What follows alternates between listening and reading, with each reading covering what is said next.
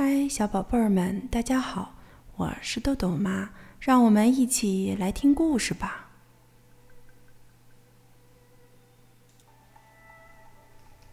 今天我们要讲的故事是由美国的莫威廉斯为我们编写的，阿甲翻译，新星出版社出版。故事的名字叫做《又来了古纳神小兔》，错认案例一则。不久不久以前的一天早晨，崔西和爸爸走出家门。如今，崔西说话说的可顺溜了。猜猜看，我要去做什么？我要拿给艾米看，然后拿给麦格看，然后我再拿给马格看，然后拿给简妮看，然后拿给莉拉看。然后拿给丽贝塔看，然后拿给诺亚看，然后拿给罗比看，然后拿给托斯看，然后拿给凯西看，然后拿给康妮看，然后拿给帕克看，然后拿给布莱恩看，然后他一路说呀说呀，崔西很兴奋。因为他正拿着他独一无二的古纳神小兔去一个非常特别的地方，那就是学校。崔西都快等不及了，他要赶紧拿给葛林老师看，还要拿给学前班里所有的小朋友看。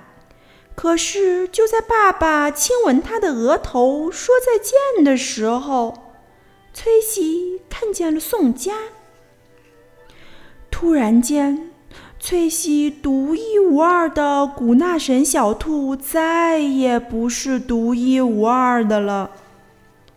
这天上午，日子过得不大好；下午，日子过得更糟糕。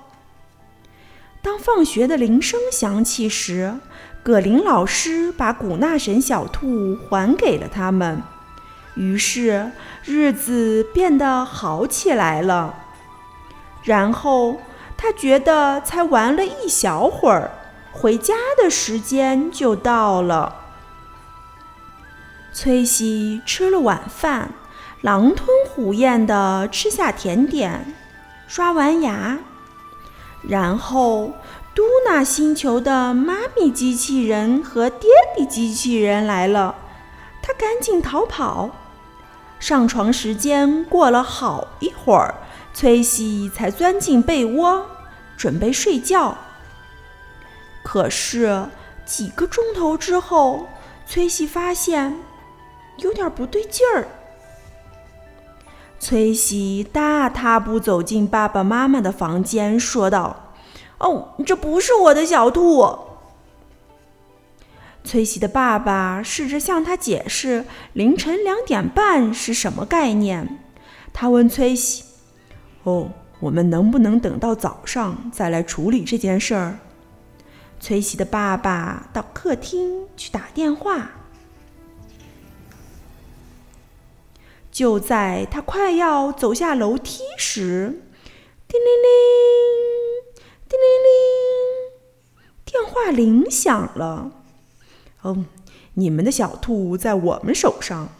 电话的另一头传来一个男人的声音。崔西的爸爸回答：“哦，你们的在我们手上。”双方做好了安排。崔西和爸爸快步冲过邻近的街区。崔西不想迟到，宋佳也不想。双方交换小兔，于是两只小兔分别回归了各自主人的怀抱。啊，我好担心我的小兔啊！宋佳说：“嗯，我也好担心呀。”崔西回答，然后他们都说：“我真高兴你能把你的小兔找回来。”在同一刻，他们异口同声。就这样，翠西找到了她有生以来的第一个最好的朋友。第二天早上，翠西和宋佳都快步赶到学校。这一对最好的朋友还有好多话要说，还有好多事要做。